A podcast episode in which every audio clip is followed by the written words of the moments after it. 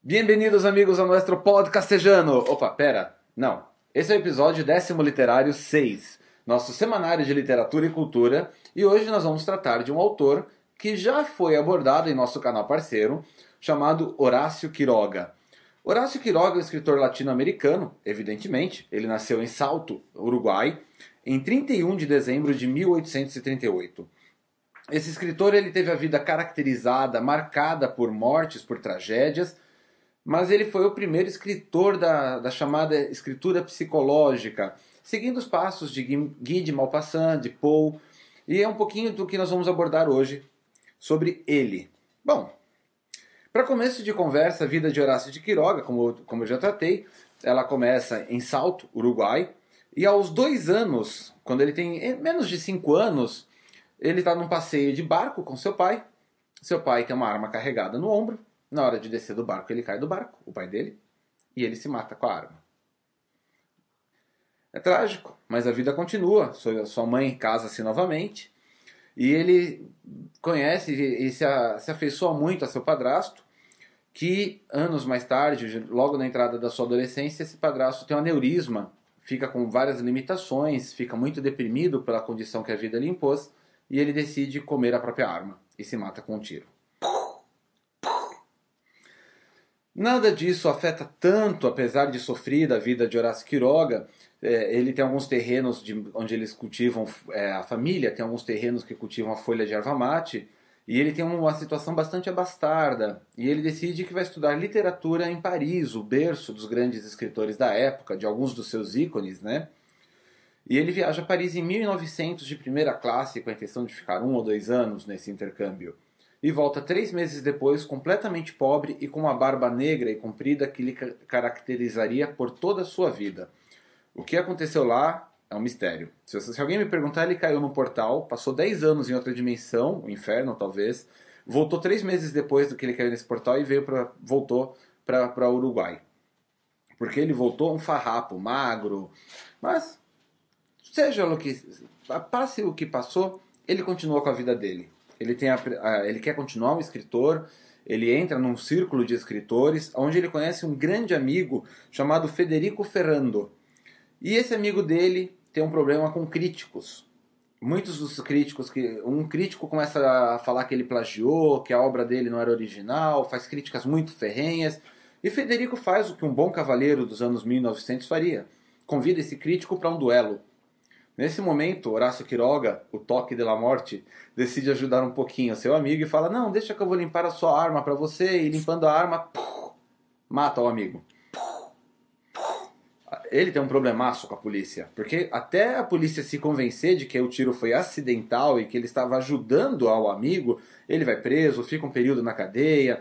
Por fim, toda a confusão é esclarecida de alguma forma mágica, né? Porque a perícia forense daquela época devia ser um desastre. Mas passe o que passe, ele é absolvido e ele decide que o Uruguai dá azar. Ele vai para Buenos Aires, porque Buenos Aires ele vai ter uma vida boa, ele vai ter uma vida tranquila, ele vai ser feliz. E nisso ele viaja para Buenos Aires, onde ele começa sua vida como professor de castelhano, professor de espanhol. E ele começa uma grande amizade com Leopoldo Lugones, que é um escritor também. Ele tem, ele é uma pessoa que viaja, que gosta de explorar lugares e convida seu amigo Horácio Quiroga a fazer uma visita pela região norte da Argentina, próximas cataratas do Iguaçu, de 100 anos atrás. Ele vai para Misiones como fotógrafo. Então Leopoldo Lugones ele escreve sobre a região, mas o, o impacto que essa viagem teria em Horácio Quiroga, ele simplesmente se apaixona por essa selva, por essa região indômata. E quando ele volta para Buenos Aires para continuar seus textos, ele escreve um, do, seu, um, dos seus primeiros livros de grande sucesso. Ele publica Los Perseguidos, que é a primeira obra, um dos primeiros textos latino-americanos da chamada é, literatura psicológica, com forte inspiração, de novo, nos seus ídolos Poe, Guy de Maupassant e Rudyard Kipling. Então, quando ele, quando ele publica essa obra, ele já alcança certo patamar de fama e ele aproveita, junto com alguns parceiros, ele escreve um, do, um catálogo com 10 instruções ao futuro escritor. E a lição número 1 um dele é siga Poe, Guy de Maupassant e Rudyard Kipling, porque são seus maiores ídolos da parte de literatura e alguém por quem ele tem muita admiração. Leopoldo Lugones, alguns anos mais tarde, depois daquela visita, não se sabe bem qual é a razão, ele tem um acesso de depressão e se mata com cianureto, confirmando o toque da morte em Horácio Quiroga. Mas Horácio Quiroga não se sente envolvido disso de forma alguma, fica muito sofrido pela perda do amigo, mas é o mesmo período com que ele conhece uma das suas esposas. Sim, porque trabalhando como professor de castelhano, ele conhece Ana Maria Simes. E essa aluna dele, ele, por quem ele se apaixona, ele se casa com ela, e ele decide viajar com ela para aquele lugar pelo qual ele se apaixonou tanto, San Ignacio. Ele vai viver num lugar que é quente, cheio de mosquitos, com feras indômatas, e ele decide criar seus filhos à moda de Rudyard Kipling, que ah, ele escreveu aqueles livros sobre uma criança perdida na floresta, não sei se alguém sabe qual, do qual estou falando, e ele acha que seus filhos devem ser criados desta forma. E de fato, eles se tornam excelentes sobreviventes, sabem pescar, sabem caçar, se viram na mata com 10 anos de idade, são grandes lutadores da vida.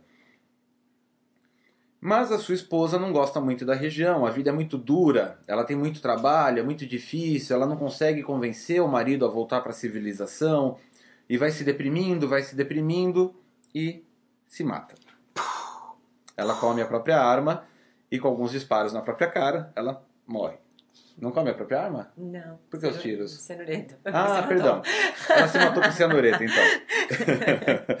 Também poderia, né? É. Mas tudo bem, não importa, porque de alguma forma ou de outra, seus filhos, quando atingem a vida adulta mais tarde, eles também se matariam por depressão.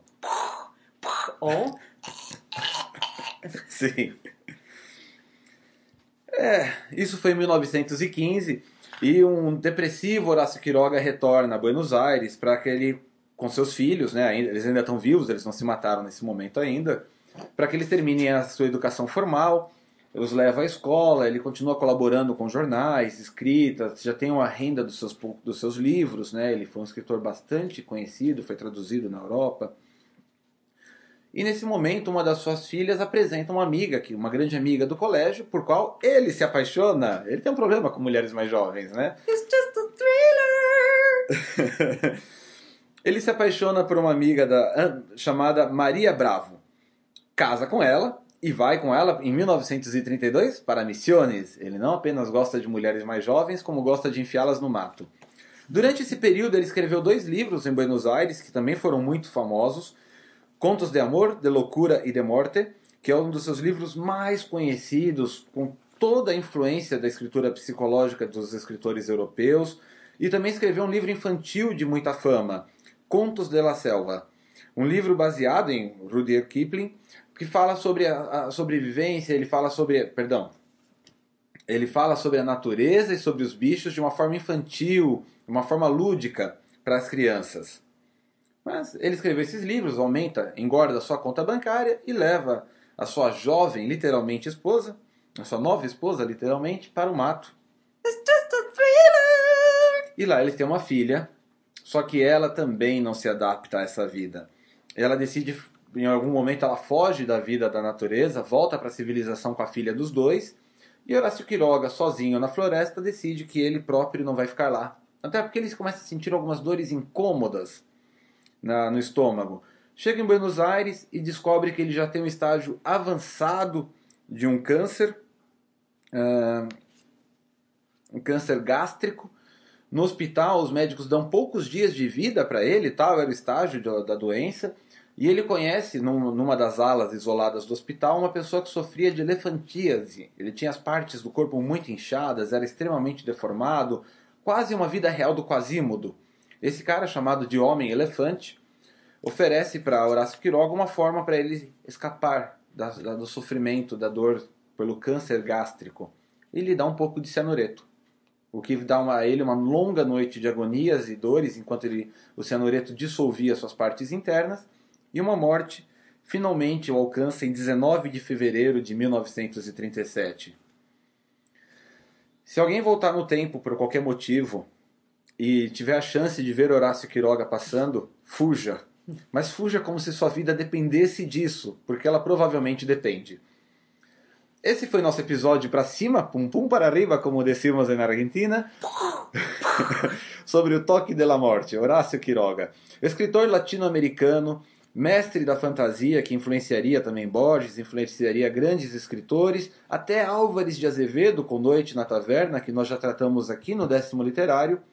Se você gostou desse episódio, dá joinha nele, compartilha para os amigos, vamos fazer nossa comunidade crescer. facebook.com barra literótopo, literótopo.com.br ou youtube.com barra Sprug 2008. Se alguém sabe a forma de mudar o nome do, do endereço do YouTube, deixa nos comentários. Eu, eu tô- eu pago, eu dou um livro meu para vocês. Tá, não é grande coisa, mas literalmente o livro é pequeno, é um pocket.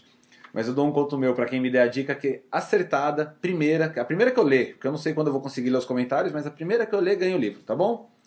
Obrigado a todos, até a semana que vem. Namastê, tchau e fiquem longe do Horácio.